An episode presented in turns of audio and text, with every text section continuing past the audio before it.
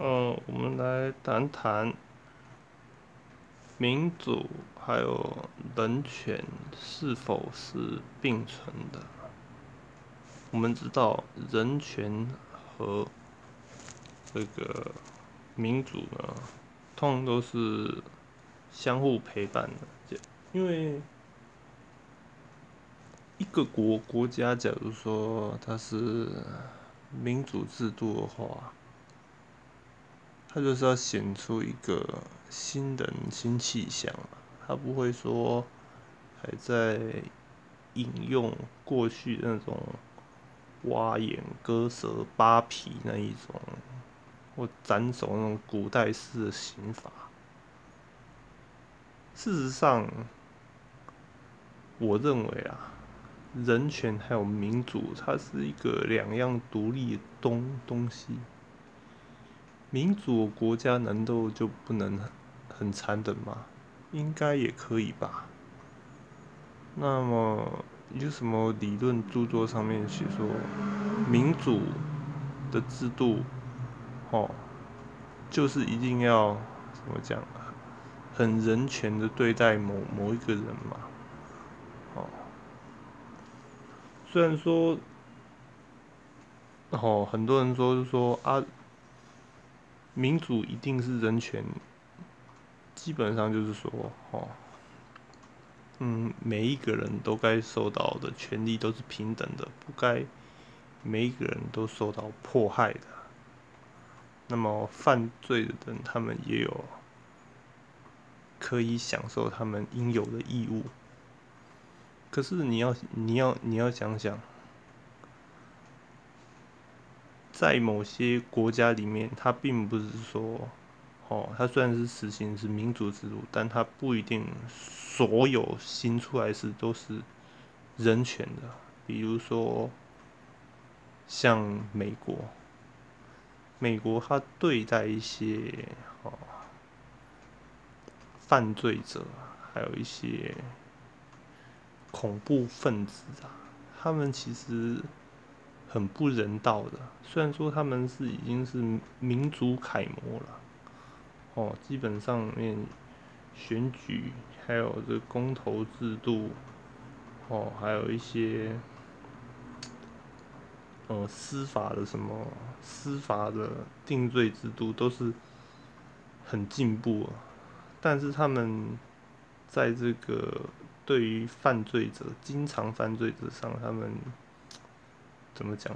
他们有一套方式，怎么讲，让他们这些犯罪者备受歧视啊！哦，那对于恐怖分子，那更更是不用讲了，关在一个古巴一个地地方，哦，啊，水刑啊，哦，什么睡眠剥夺啊，什么，基本上不要太残忍的一些刑罚。哦，反正他想出来怎么整整你的方法，就是就怎么整你啊，哦，然后就去折折磨你各各种什么，让你不能睡啊，或者是什么把你哦用用用用什么方式去折磨你那样那那样子。其实美国并不是一个人权的国国家，美国它。依然保保保有它的死刑嘛，对不对？哦啊，时常对其他国家哦，民主欢乐颂啊，民主欢乐颂又算了，他们哦送过去的金人时常会对哦占他们所占领地方的人民哦实施一些。杀戮啊，或者是一些屠屠杀哦。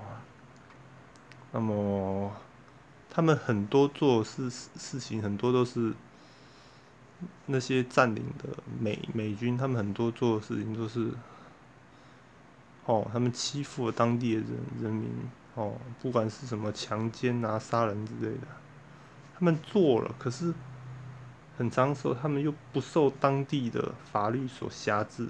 反而是交给他们自己的军阀那一套去审判嘛。那当然，他们的司法审判，他们当然是怎么讲？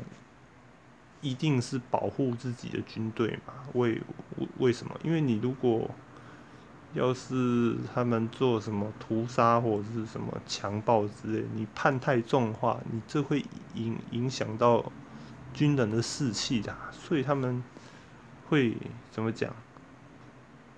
重重拿起，轻轻放下，所以导致很多美军不是。不一定美美美军呐，就是派兵出去的国家，他们常常都会哦这样子去，呃，就是把他们的占领军队这样子，就是轻轻放放放下了。其实我认为这样的做法，嗯，很没有。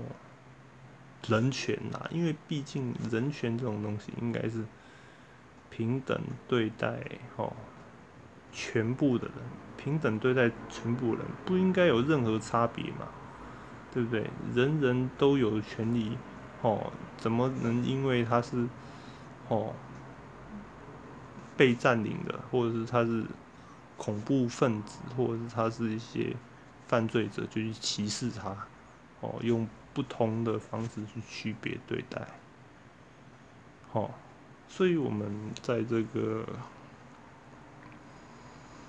到底民主制度还有人权制度是不是可以并存的时候，哦，他他们两个到底是不是一个独立的东东西的时候，其实我认为他们两个是独立的东东东西，因为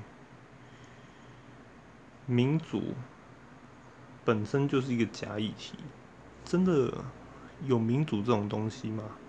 其实那是执政掌权者的恩赐，还是表明出来一个，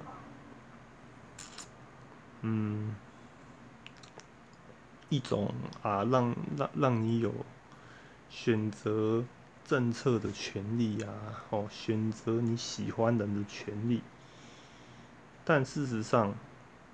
其中最核心的国家安全，或者是一些重大经济政策，哦，或者是一些比较核心的国家机密等等，还是被少数的一些类似像